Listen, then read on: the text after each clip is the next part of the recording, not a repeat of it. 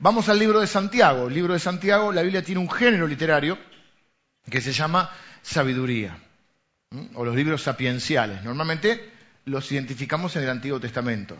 Está el libro de Proverbios, que es fantástico. Leerte un proverbio por día te puede cambiar la vida. Sabiduría práctica para cada día que vivís. El Eclesiastés, que es un libro para mí filosófico y, uno de mis preferidos. Hoy vamos a hablar, yo creo que Santiago, el que escribe el libro, se llama Santiago, tiene el nombre del escritor, es el hermano menor de Jesús y era pastor de la iglesia de Jerusalén, una iglesia, la primera iglesia que se formó.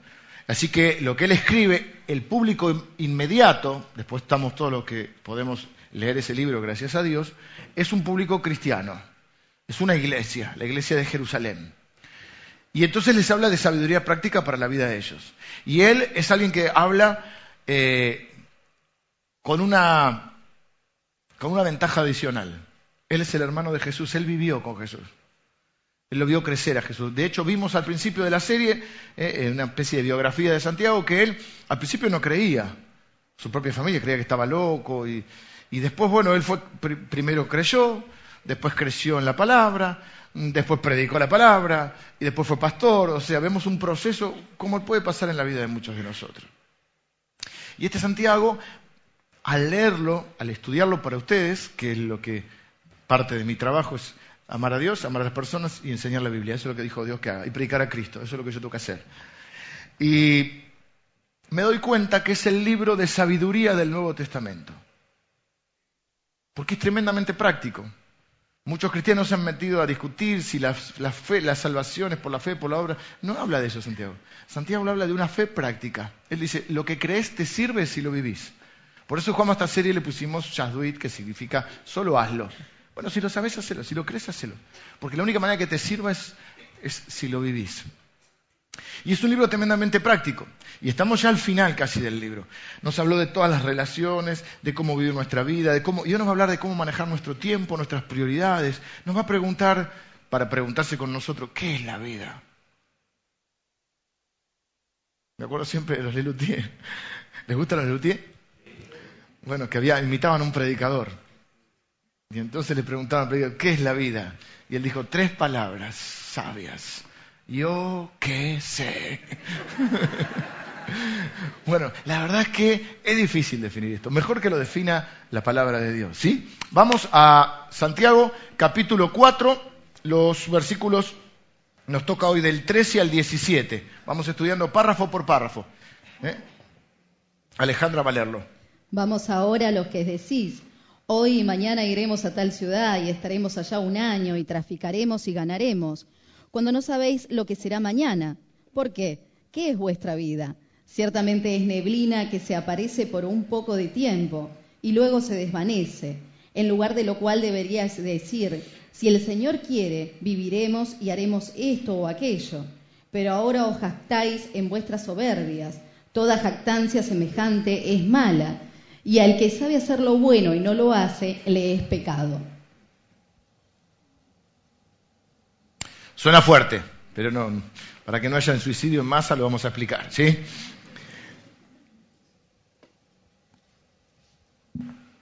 ¿Cuántos de ustedes tienen sueños, esperanzas, deseos? Si no tienen eso, que es muy difícil levantarse para vivir. Ustedes tienen, ah, porque si no tienen esto. Es muy difícil levantarse para vivir si uno tiene, eh, no imagina un futuro y en ese futuro tiene esperanza o deseos o sueños. Es que es de alguna manera cuando uno está deprimido, es cuando hay gente que dice, no tengo por qué vivir, no tengo una razón para vivir. Y lo que normalmente hacemos en la vida es que tenemos sueños, esperanzas, una visión del futuro, deseos, y normalmente, más estructurado menos estructurado, es como que tratamos de hacer un plan. Estudiamos una carrera, ahorramos para poner un negocio, nos perfeccionamos en alguna disciplina, en algún oficio. Eh, muchos queremos formar una familia y nos ponemos de novios. y planeamos un futuro.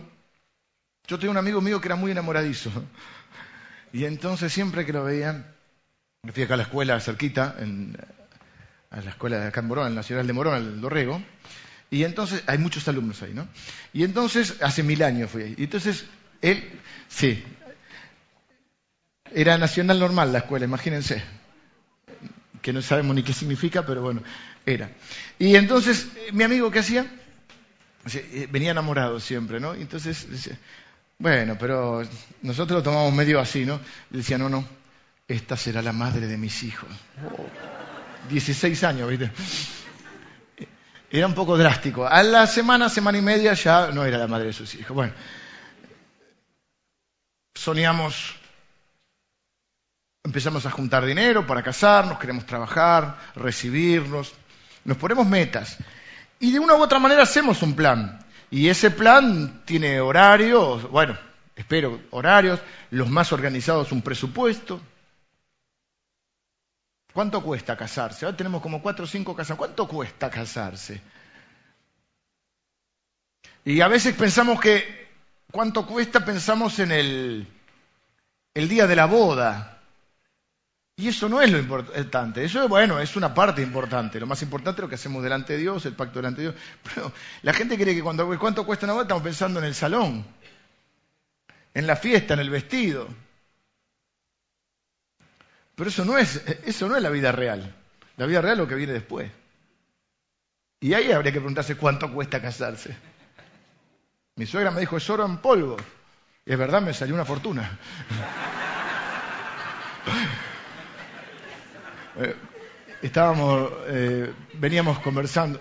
Eh, ayer hablé con, también con el, con el, con el pastor Ignacio. Y se acordaba de algunos de nosotros. Nosotros éramos chiquitos cuando era pastor acá. ¿Vos estabas casado con una rubiecita? Sí, le digo, la hija de Samuel. Un bombón, me dice. Le digo, sí. Sí, le digo un bombón. Pero me salió caro. Y, y hacemos un plan. El punto es, ¿de dónde sacamos el consejo, la información para hacer ese plan? ¿De dónde nos nutrimos? Porque tenemos una variedad uno va, eh, eh, eh, nosotros en verano vamos a un lugar de la costa que sobre la ruta hay un, hay un coto. Yo al supermercado no voy, no me gusta ir al supermercado. Toda la gente le ¿cuánto es el precio del pan? no sé ni cuánto vale la leche, el pan, la manteca, parece que no se puede con manteca. Pero cuando vamos en el verano, sí, porque uno está relajado. Y yo enseguida ya me quedo en la parte de los libros. Me gusta mucho leer, me gustan los libros. Y veo los libros, ¿no? los seis pasos para ser feliz. Digo, mm, qué fácil, ¿qué? Las siete llaves para ser un hombre exitoso. Digo, me los compro todos, ¿será que si lo leo? Nosotros tenemos el manual del creador de la vida. Esa tiene que ser nuestra fuente. Eh, hay personas que dicen, bueno, como yo confío en Dios, no tengo un plan, porque Dios dirá. Eh, parece que, a principio parece que dijera esto, lo que leímos recién. Porque dice, Vamos ahora los que dicen, hoy y mañana iremos a tal ciudad y estaremos allá unos años y traficaremos, bueno, esto ya era más bravo, eh, eran dealers, y ganaremos cuando no sabéis lo que será mañana. Porque ¿qué es vuestra vida? ¿Qué es la vida? Así que no está hablando de que no se pueda tener un... Todos decimos, cuando ahí está diciendo, mañana haremos esto, ¿qué vamos a decir? El año que viene me voy a casar, eh, voy a recibirme, voy a comprar una casa, voy a pagar una deuda. Deberíamos pagar las deudas. Eh, voy a... ¿Qué más? Voy a comprar un taxi. ¿Y no tienen planes? No me dejen solo. Voy a viajar. Uy, qué lindo que viajar, te abre la cabeza. ¿Qué más? ¿Eh? ¿Te vas a casar otra vez? ¿O es la primera? Ah, la primera, bueno, estamos bien, bien, bien. esta semana, el, mes que viene tenemos varios casamientos y algunos este, estamos celebrando eso, la, llegada a ese ideal de Dios. Nosotros creemos que, porque uno se equivoca una vez, no quiere decir que Dios no nos dé una nueva oportunidad. Dios nos da infinitas oportunidades. ¿Qué más? Traficaremos, dijo. ¿Eh? Haremos negocio, bueno, sí, sí. Lo internaremos y traficaremos, después lo internaremos en la quinta de Tavo.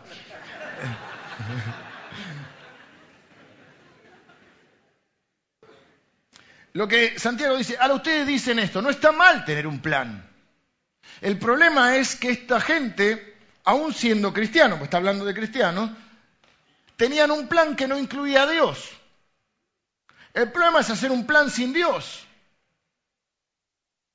O sea que está bien tener una agenda, tener un presupuesto, tener un horario, una disciplina, si no las cosas no se consiguen.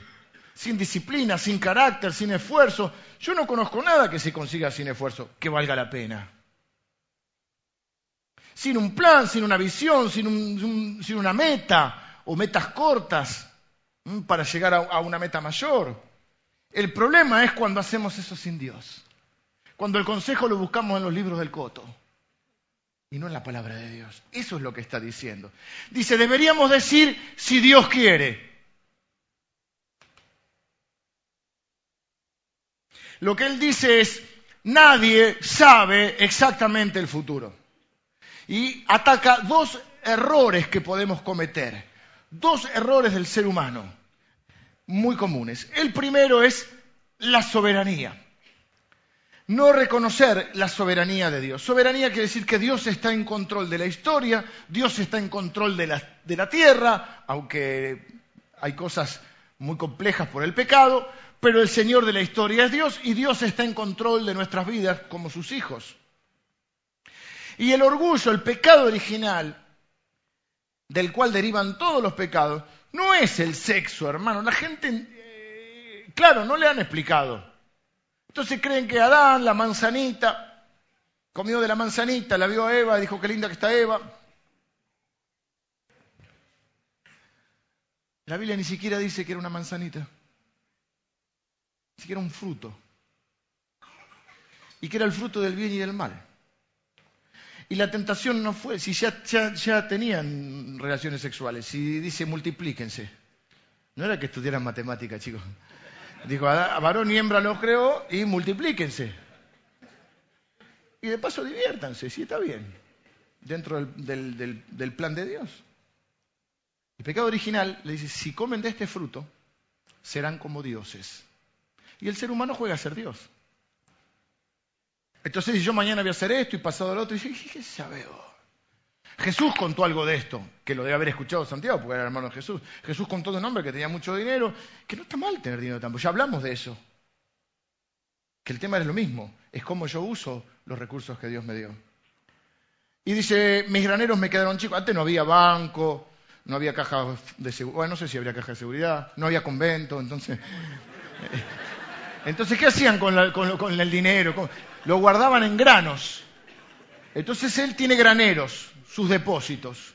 No había caja de ahorro o bonos o lo que fuera. Y entonces dice, me queda chico, voy a hacer uno más grande. Y mientras estaba haciendo eso, viene Dios y le dice, necio, esta noche vienen por tu alma. Y lo que has provisto, ¿de quién será?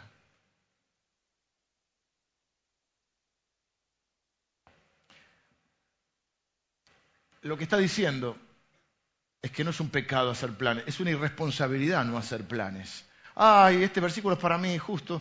No, ¿viste? Eh, eh, yo, yo, yo, confío en Dios, entonces no, no, no planeo, no me esfuerzo, no, no, entreno, no practico, no estudio.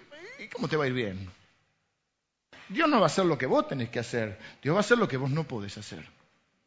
Pero el gran error, el primer error que ataca es el de la soberanía. el problema del ser humano es que cree que él es Dios. Ese es el problema.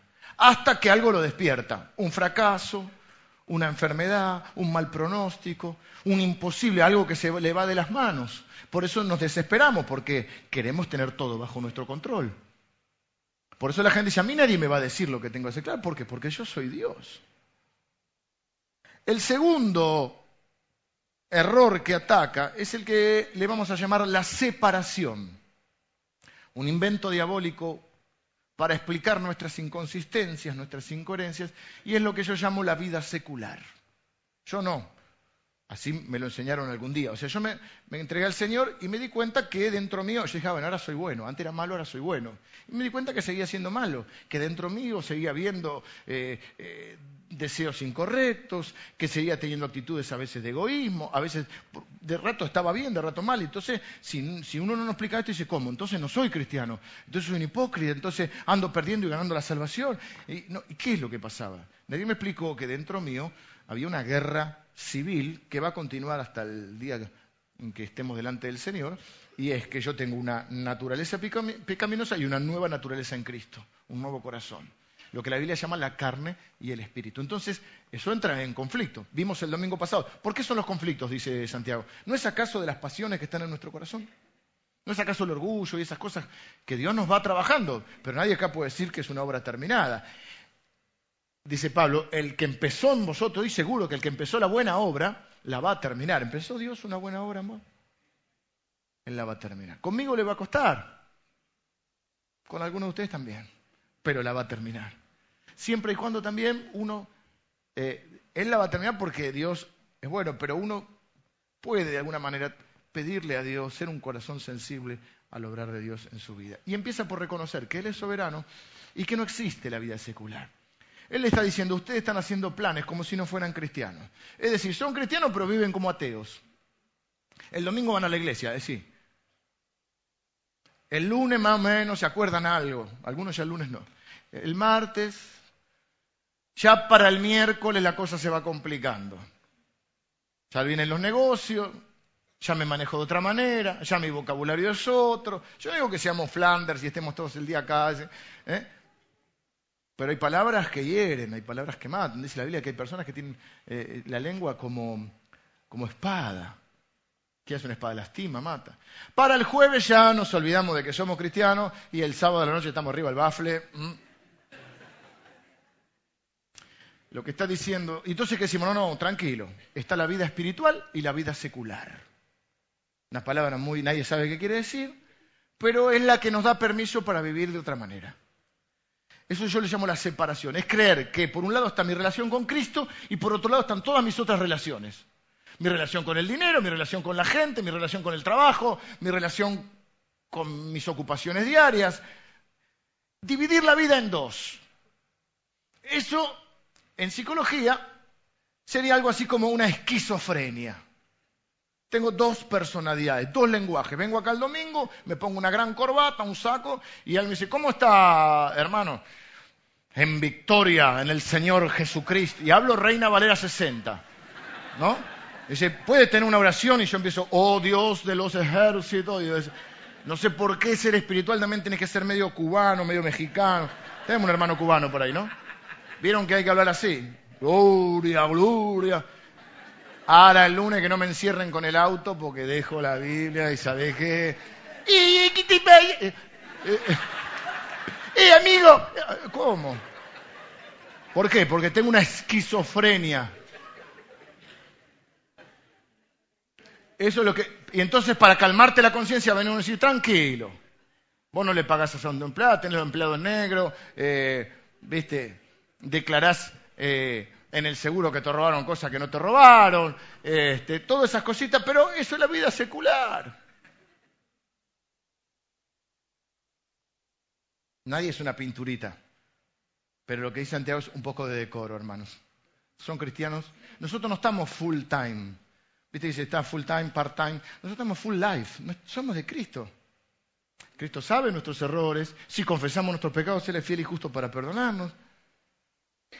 Pero esos son los dos errores que ataca. Y ese es el error de la vida. Y después dice, ¿por qué? ¿Qué es la vida? Y usted como yo diría, yo qué sé. Y él hace, por eso me hace acordar mucho este libro. Por eso dice, deberíamos decir si Dios quiere. Ahora tampoco queremos ser Flander. Me pasar la ensalada si Dios quiere. ¿Viste? Hay gente, ay, va a llover si Dios quiere. Ay, tenemos, tenemos un pini, ay, qué bueno Dios eh, que salió, nos dio el sol. Sí, pero hay otro que está orando porque la cosecha se le necesita agua, o sea que no metamos a Dios en Juegan River y Boca. Qué temita, ¿no? La gente de esta iglesia somos gente bien, así que nos gusta el fútbol. Si no le gusta el fútbol, lo bendecimos y vaya a otra iglesia, ¿sí? fútbol, boxeo, tenis, todo lo que sea de Ayer me vi, ¿saben qué me vi ayer a la tarde? Mientras terminaba de preparar el, mensaje, mis hijos andaban por acá por la iglesia, Lili también, yo solito en casa. Me vi el campeonato de pesas de mujeres de los Juegos Olímpicos. Yo, estaré bien de la cabeza. y ya me aprendí la técnica. ¿Viste? Hay dos, pero aprendí, aprendí, porque hay algunos que se Bonadeo se sabe todo el tipo. Porque hay dos, eh, tienen un minuto más les cuento. Hay dos técnicas, eh, o sea, dos disciplinas. Me costó la diferencia. La primera la agarras así, y directamente así y para arriba. Y la segunda es primero acá. Y después tiene una llama empuje, no sé. Bueno, me vi el campeonato de pesa. 47 kilos, menos de 47 kilos las chicas. Anda a decirle, anda a decirle que no te gustó la comida. Así está. Levantaban 180 kilos, así. Bueno, ¿dónde estamos? River y Boca. No vamos a decir nada, no, no, no digo.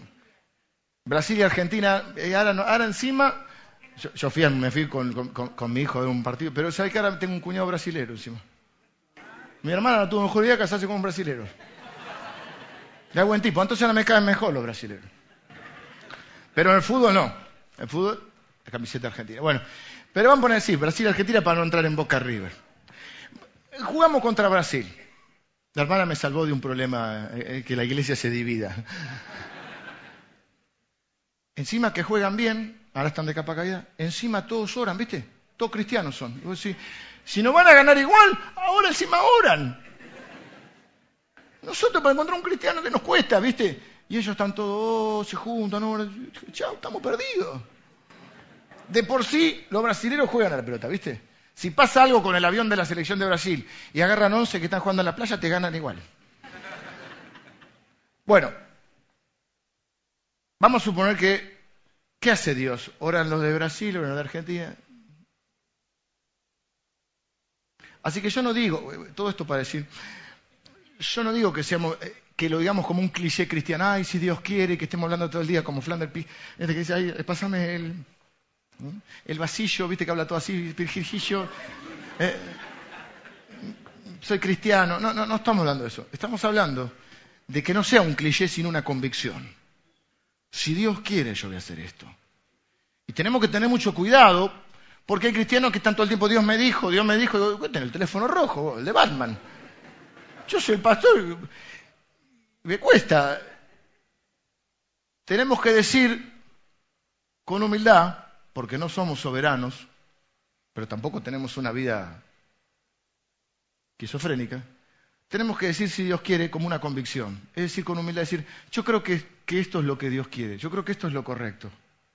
Yo creo que esto es lo que Dios quiere que hagamos. Yo creo que este es el plan que podemos seguir.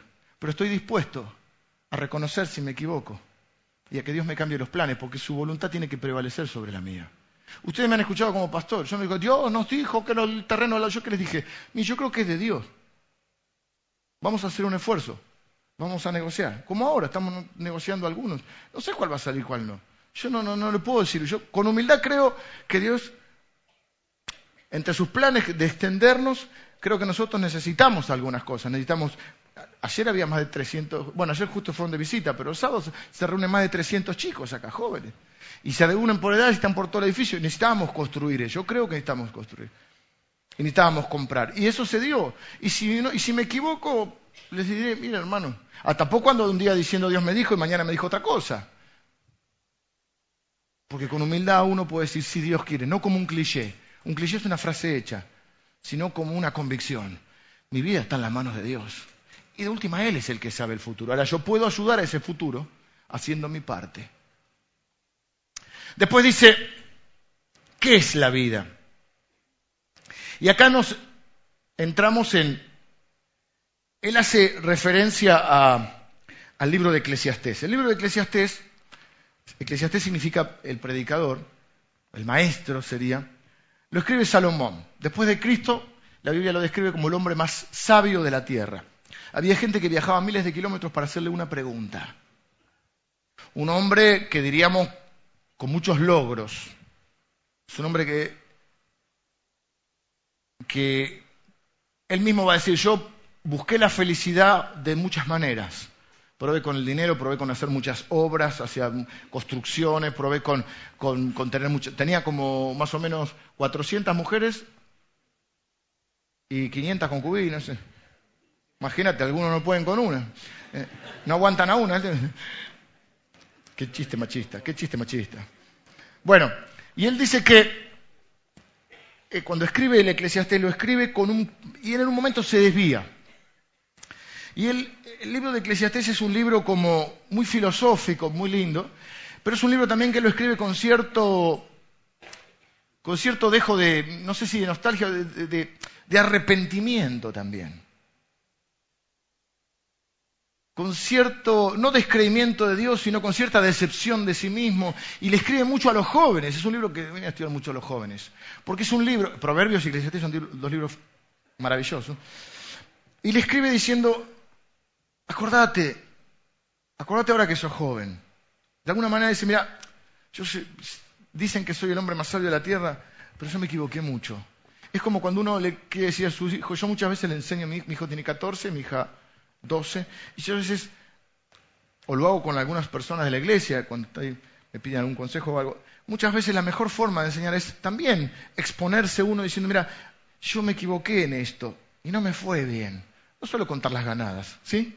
Es cuando le decís, mira, no te lo digo porque yo, porque le pedimos a nuestros hijos que, sean lo que nosotros no somos. Y a veces es más fácil decirle, mira, mira, no te lo digo porque yo lo hice bien, yo lo hice mal. Y, sufrí por esto, y no quiero que vos sufras. Así es, Santiago, es Salomón. Y él responde esa pregunta y hace referencia, porque él dice, ¿qué es la vida? Es una pregunta retórica, él va a darnos la respuesta. Y dice, ciertamente es neblina que se aparece por un poco de tiempo y luego se desvanece. ¿Viste cuando hace frío? Yo jugué muchos, muchos años al, al. No, invierno, ahora no puedo, ¿viste? El, invierno, estoy esperando que llegue el, verano, no soporto el invierno.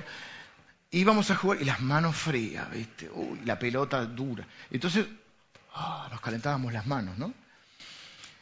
Y viste cuando sale el, nosotros decíamos el humito, pero era como una, como un, y, sale, y vos lo ves y se desvanece. Esa es la idea que da de la vida. Y es lo que empieza el libro de Eclesiastés. Una palabra hebrea que se escribe Ebel, H-E, B larga E-L, Ebel. Ebel, Ebel, todo es Ebel. Se traduce también sin sentido, sin sentido. La vida es sin sentido. Eh, vanidad de vanidades, dijo el predicador, todo es vanidad. El primero que nos quiere enseñar Santiago. 38 veces aparece esta palabra en los 12 capítulos, la de vanidad. Y lo que nos quiere enseñar Santiago en un libro, como les dije, de sabiduría para mis relaciones, para el manejo de mi dinero, para el manejo de mi tiempo. Todo eso lo cuentan en Proverbios, Eclesiastés y ahora en Santiago muchas de estas cosas. Él va a decir que la vida es breve. Esa es la idea. Es una neblina. ¿Qué somos nosotros? Una neblina que se desvanece. La vida es breve. Pasa. No tiene por qué ser vivida en vano. No está diciendo eso. No está diciendo que es en vano vivir. Está diciendo que se puede vivir una vida vana. Y que la vida es muy breve. Cuando éramos chicos venía la tía, esa tía media loca, y te decía, ¿cómo creciste? Y vos no sé si te gusta. Ahora yo soy el tío loco que le digo a mi sobrino, ¿cómo creciste? Me estoy volviendo como mi tía. Y cuando uno es más grande, ¿qué nota? No se hagan los jóvenes, contésteme algún. ¿Qué notas cuando sos más grande? Que no veo, dice uno. Yo me cuesta leer. Tengo una Biblia que un bendito hermano me regaló con una letra grande, ¿viste? Así todo. Y si miran la letra que le puse a la computadora, lo voy ampliando, ¿viste? Bueno, tengo un celular que tiene una letra así. Hablo por teléfono y digo, hola. Pero para leer tengo esto. Ahora, el problema es que de lejos me mareo. Y digo, si me tengo que poner la cintita acá, con todo respeto, mis hermanos. Ojo que el otro día dije lo de lavar el auto, tuve mal ahí. Le pido perdón a los pelados que lavan el auto el domingo. Pero ya la cintita me... Pero ¿qué notamos además de que no vemos? No, no es como que no notan... No escuchamos tampoco. Estamos mal, ¿eh?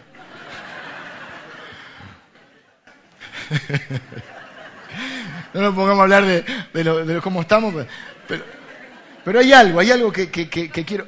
El ¿Ves que sobra en polvo? El paso del tiempo. Te pasa más rápido. Voy a decir un comentario de viejo. Ya estamos en agosto. Ayer estábamos en la playa. Y éramos felices en el verano. Y ahora estamos sí, en el invierno. Estaba hablando con un amigo que es más joven que yo, de acá de la iglesia. Y me decía, antes salíamos con la camperita de jean, ¿viste? 10 grados bajo cero, una cervecita. Ahora ni loco me saca de al lado de la estufa. Mi papá, una, una campera de jean con unos agujeros que a mí me encantaba. antes decía, qué cheto que soy. ¿Viste? Mi papá decía, te vestiste de pobre. me pongo la campera de jean. La campera de jean te mantiene el frío. Vos viste, tenés frío y la campera de jean te mantiene. Es una cosa de loco. El tiempo pasa rápido. Cuando sos chico querés ser grande y el tiempo pasa más. La primaria como que tardó mucho en pasar. Va, no sé, a usted. La secundaria ya fue. La universidad tardó porque costaba. Y después entramos en una, una vorágine y una decadencia. Y ¿cómo? ¿Cómo? Lili me dice, mira ese pullovercito. Y yo le digo, no, es de viejo ese pullover.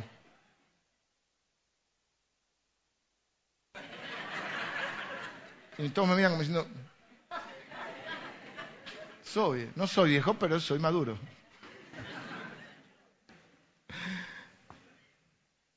El tiempo pasa más rápido.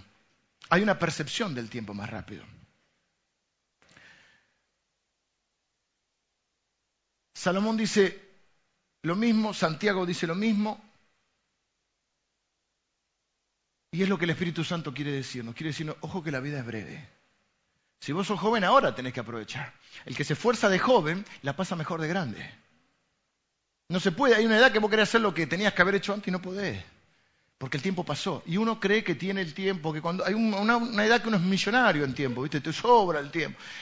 Y después te falta el tiempo. Ahora, la vida es breve, el tiempo pasa rápido. ¿No sería mejor dedicar tu tiempo y tu energía a las cosas que realmente son valiosas? El viernes tuvimos una reunión de líderes. Yo tengo que terminar y no arranqué todavía. Le dice el problema de mi vida. No sería el viernes de la reunión de líderes, decíamos, yo no quiero llegar al final de mi vida y darme cuenta que no valió la pena.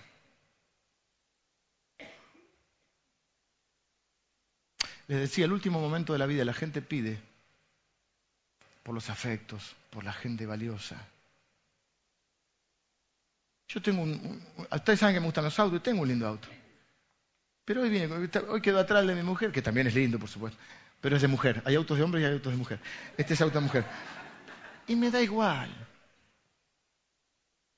Y me da igual. Y tengo una casa linda, pero no me abrazo a las paredes. Y cuando realmente estoy preocupado, cuando estoy lejos, lo que extraño no es el auto, ni las paredes, ni la, bueno, la tarjeta de crédito más o menos. Extraño a mi mujer, a mis hijos, a mis hermanos, a ustedes. ¿No sería bueno valorar eso? Porque eso va a establecer tus prioridades, que era el punto siguiente. Porque viene como la, la, publicidad esa que decía, las cosas que realmente valen son las que no se pueden comprar. Hay una diferencia entre valor y precio. Sin embargo, si revisáramos nuestra agenda, nuestro día, nuestras actividades diarias, ¿cuánto dedicamos a lo que realmente vale? Yo no digo que no hay que estudiar ni trabajar en esta iglesia, creemos que hay que estudiar, trabajar, esforzarse, pero ¿cuánto, cuánto tiempo dedicamos a lo que realmente vale? La vida debería ser urgente porque es incierta, o sea, no sabemos, decían los viejitos, hoy estamos. Y cuando yo hablo de la muerte, uno se pone medio, ¿viste? Pero la realidad es que nadie tiene la vida comprada. ¿Qué pasaría? Es una pregunta que se ha hecho a veces. ¿Qué pasaría si te dijeran que ayer estaba leyendo el, diario que hay una actriz famosa de Hollywood que puso en su Twitter que eh, le quedan cinco años de vida. Hay una película muy linda de Morgan Freeman y que vimos vela allá, ¿cómo se llama? La de, no, la de esa es una también. La de Jack Nicholson con Morgan Freeman, pero no, yo decía la otra. La que son cuatro viejos que vimos en la, en la costa. La última vez, la que van a Miami, Es. A Las Vegas. Lo que pasa en Las Vegas, queda en Las Vegas. Okay. ¿Qué pasaría si a vos te dijeran, te quedan un mes de vida, una semana, 48 horas? ¿Qué de lo que estás haciendo seguirías haciendo y qué no harías más? No podés controlar el futuro, pero podés influir en el futuro. Y lo que él ahí dice es que la vida es como una neblina y que tenemos que tener claro que se nos ha dado un tiempo y que ese tiempo hay que usarlo con sabiduría. Y que no podemos dejar a Dios fuera de nuestros planes y pensar que nos va a ir bien y después cuando nos va mal resulta que Dios es malo. Resulta que Dios no es verdad. Resulta que Él tiene la culpa. Entonces la pregunta que sigue es, ¿cuáles son las prioridades en mi vida? Dice que hay dos tipos de pecados, los de comisión y los de omisión. Los de comisión son cuando sé que algo es malo y lo hago. Es un pecado de comisión, yo estoy cometiendo un pecado. El pecado de omisión es cuando yo estoy omitiendo algo, es decir, estoy pasando por alto. Es cuando sé que hay algo bueno y no lo hago. Entonces él dice, cuando ustedes tienen mal las prioridades, eso es pecado y qué? No es que Dios te va a castigar, es que ese pecado tiene consecuencias, porque cada decisión tiene consecuencias. Y porque si vos no le dedicas tiempo a tus hijos, después no podés pretender que ellos eh, sean sabios, que tengan una buena vida, si, si no, no, no, no le dedicaste tiempo, si no les aconsejaste, si no los acompañaste, si no los escuchaste. Las relaciones no salen así. Es un trabajo, es un laburo ser padre, es el laburo más lindo, pero es, estar casado es un trabajo. Si no, pregúntele a mi mujer. Se construye, se edifica una relación. Se construye y se edifica una relación con Dios. El domingo pasado vimos que de nuestra relación, no, la reunión de, de nuestra relación vertical va a estar nuestra relación horizontal. ¿Cuáles son tus prioridades? Primero debería ser la palabra de Dios, que es como el GPS nuestro. No como la gallega que te dice recalculando. Bueno, a veces hay que recalcular en la vida. Porque eso tiene Dios, que Dios es un Dios bueno. A veces enfrentamos las, consecuencias de nuestras decisiones, pero Dios dice recalculando. Pero cuando dejamos el GPS y queremos decir, yo sé, yo sé. Después la mandás a tu esposa a preguntar, ¿viste? Vos no querés preguntar. ¿Cuál es la, prioridad debería ser, a ver, ¿qué dice Dios? A veces estamos, estoy orando para ver, como frase, a ver qué es lo que Dios sé, si Dios hay cosas que ya dijo Dios, son claras, son para todos. A ver, por ejemplo, estoy orando para ver si, si me bautizo o no me bautizo. Dios dijo, el que cree tiene que bautizar. O no sé si robar o noche. O bueno, vamos a salir a robar con Emilio.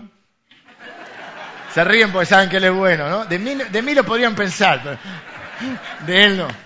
Y vamos a orar primero, che, vamos a orar. Señor, bendícenos esta noche, que la caja de seguridad tenga mucho dinero, que los policías no nos vean. Es una locura, ¿no? A veces hacemos eso. Hacemos un plan sin Dios y después queremos que Dios lo bendiga. Y si Él no, hace, no hace lo que nosotros queremos, nos enojamos con Dios. Porque yo soy Dios y Dios tiene que hacerlo. Miren, no es cierto esto. Técnicamente es incorrecto decir, ay, Dios te cumple los sueños. Dios te da más de lo que Dios nos da más, dice la Biblia, hace mucho más abundantemente lo que nosotros pedimos. Dios nos sorprende. Pero Dios no está para cumplir mi sueño, porque Dios no es mi chepibe. Dios tiene una vida maravillosa que Él quiere darte. Lo que mejor puedes hacer es decir, estos son mis sueños si Dios quiere. Y si no, Dios tiene mejores cosas para mí. Porque sus pensamientos son más altos que los míos. Pero no podemos, el pecado es dejarlo afuera a Dios. Primero, su palabra. Dios. Segundo, parezco lo Benvenuto. Segundo, la familia. Tu mujer, tus hijos, tus padres si los tenés que cuidar, tus hermanos, tu familia.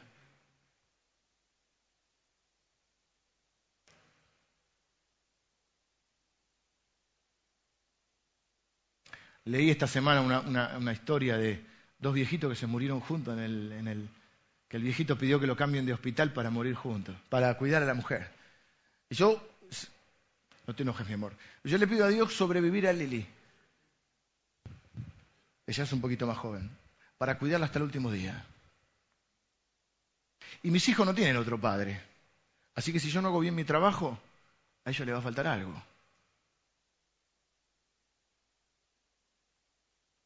Tercera prioridad es el propósito por el cual Dios me trajo acá a la tierra. En mi caso, ser pastor de esta iglesia. Yo no quiero ser conferencista internacional, no quiero ser apóstol, no quiero tener la foto de mí. Yo quiero ser pastor de ustedes y enseñar la palabra de Dios. Porque uno diría, por el propósito está antes. No, no, a esto me refiero. La Biblia dice, el que no cuida de su familia no puede cuidar de lo demás. El que no cuida de su familia es peor que un incrédulo y niega la fe. Yo tengo que cuidar de mi familia. Y ustedes que son mi familia espiritual. Así uno tiene que establecer prioridades. Esas prioridades tienen que también ver qué tiempo le vas a dedicar a eso. Tengo media predicación, la voy a dejar para el domingo que viene. Si voy a hablar de Jesús, que en 33 años hizo todo lo que tenía que hacer. Yo tengo 46 y digo, ay, no me alcanza el tiempo. Pablo, vengan los músicos, dejo acá. Por, amor a ustedes, pues, para que sigan viniendo. Voy por la hoja, esperen. Voy por la hoja 6, tengo 12, así que dejo acá. Ay, no se asusten, hermana.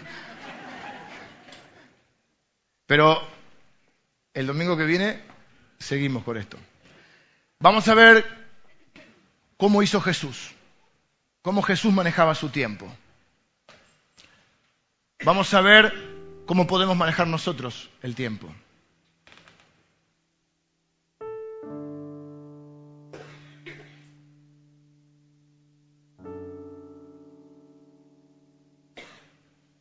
Pero termino con esto.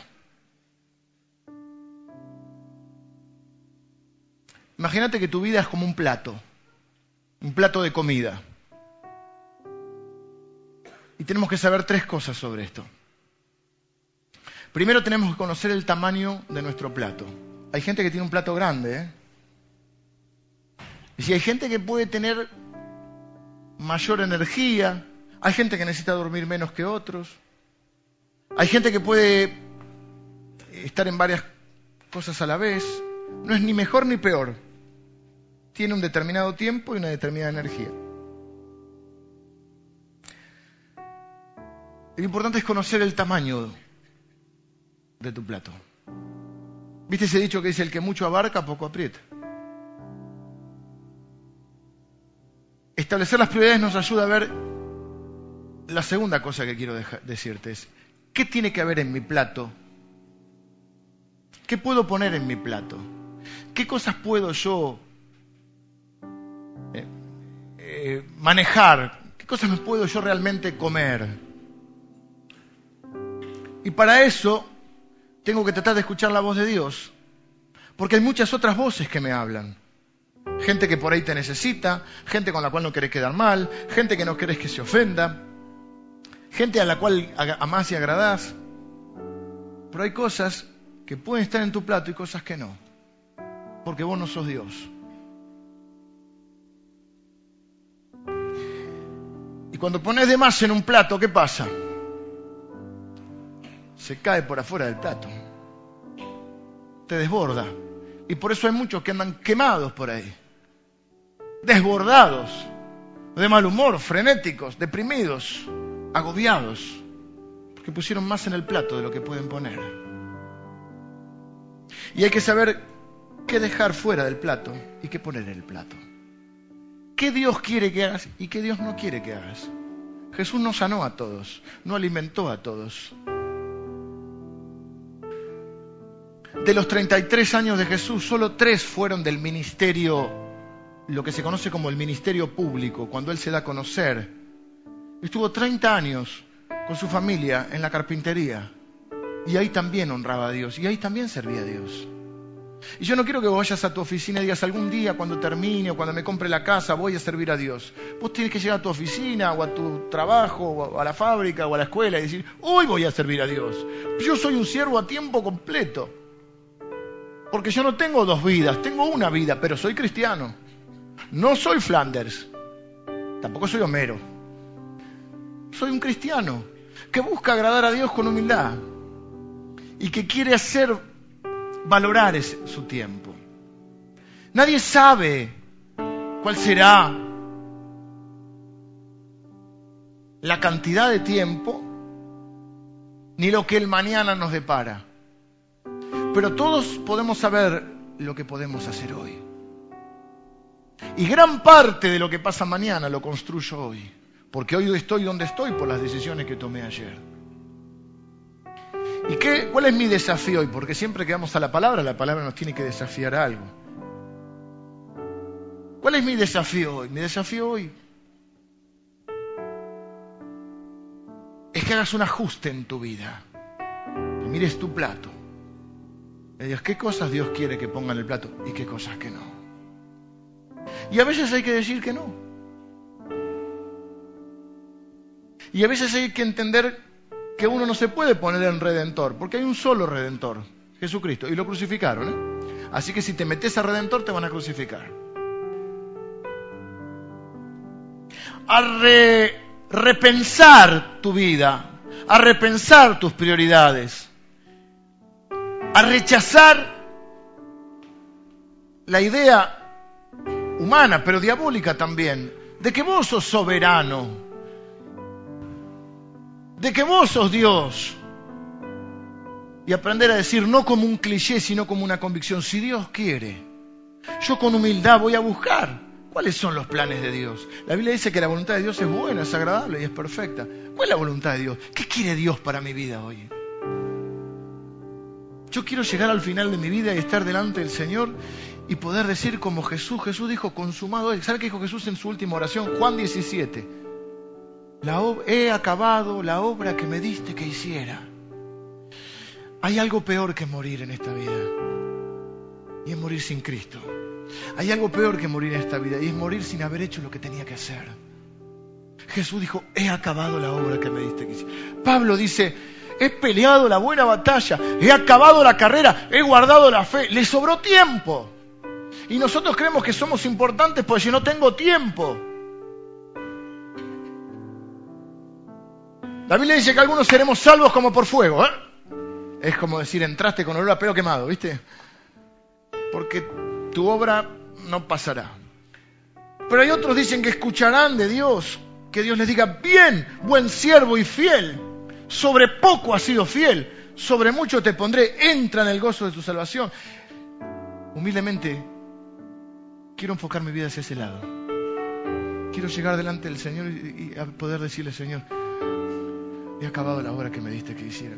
La tragedia de la vida no es, no es morir, es vivir sin propósito, es vivir sin una razón.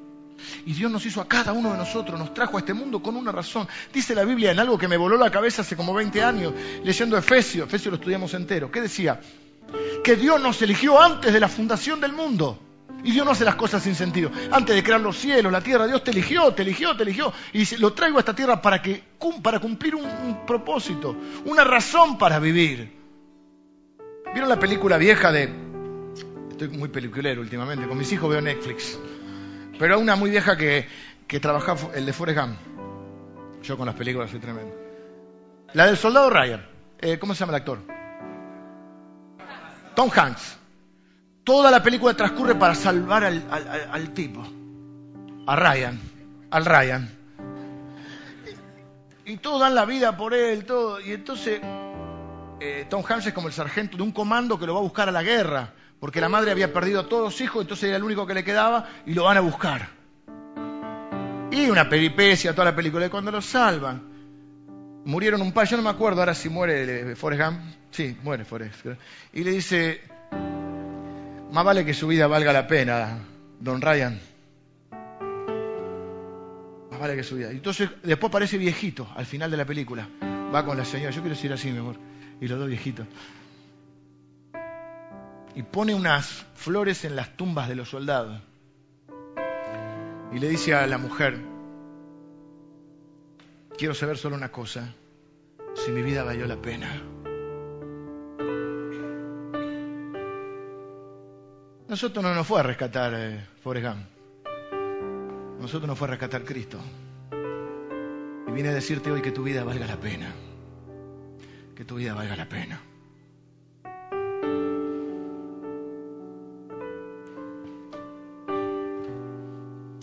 Que puedas enfocar tu vida hacia ese lado.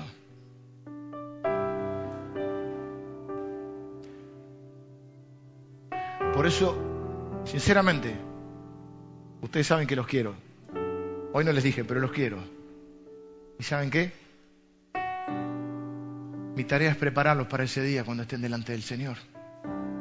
Primero con la salvación, que eso depende de Él. Pero después con ustedes, con este libro que habla de las obras. Para que ustedes lleguen ese día y puedan decirle, Señor, mi Señor, ya tu vida valió la pena. Oramos. Señor, te doy gracias por cada uno de mis hermanos, benditos y amados. Señor, yo sé que, que sus vidas valen la pena. Señor, por eso diste tu vida ahí en la cruz, para salvarlos, para darles significado, sentido y propósito a sus vidas. Ahora te quiero pedir, Señor, que tu Espíritu Santo les hable a cada uno de ellos, hoy y durante este tiempo. Señor, que nos ayudes a cada uno de nosotros a reordenar las prioridades de la vida, a diferenciar lo importante, lo valioso, lo que no se puede comprar, pero que es lo que realmente vale. A ordenarnos en la vida, Señor, a poder escuchar tu voz, aprender a escuchar tu voz por encima de las otras voces.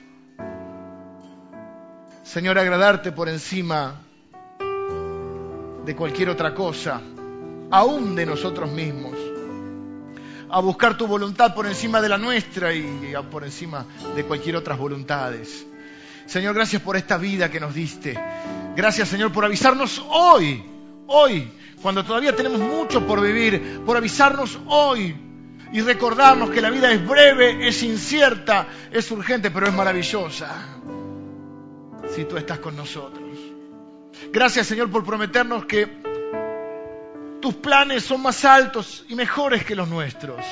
Tus pensamientos son mejores que los nuestros. Tu voluntad es buena, es agradable y es perfecta. Y yo te doy gracias, Señor, por cada uno de mis hermanos hoy. Señor, que sus vidas adquieran el sentido para el cual los creaste. Señor, que el día que estemos delante, cara a cara, delante podamos sentir que cumplimos con el propósito que tenías para nosotros. Yo bendigo a cada uno de mis hermanos. Lo bendigo, te bendigo, mi hermano, te bendigo en el nombre de Jesús. Te bendigo en tu entrar y en tu salir. Te bendigo al levantarte y al acostarte. Serás bendito en el campo y en la ciudad. Serás bendito en el trabajo y en tu hogar. Serás bendito el fruto de tus manos. Será bendito el fruto de tu vientre bendigo tu tiempo, bendigo tu salud, bendigo tu familia, bendigo tus hijos, bendigo tu matrimonio, bendigo tus finanzas. Te bendigo en el nombre de Jesús. Te bendigo en el nombre de Jesús. Sos un bendito de Dios. Viví como un bendito. Te bendigo en el nombre de Jesús. Amén. Amén.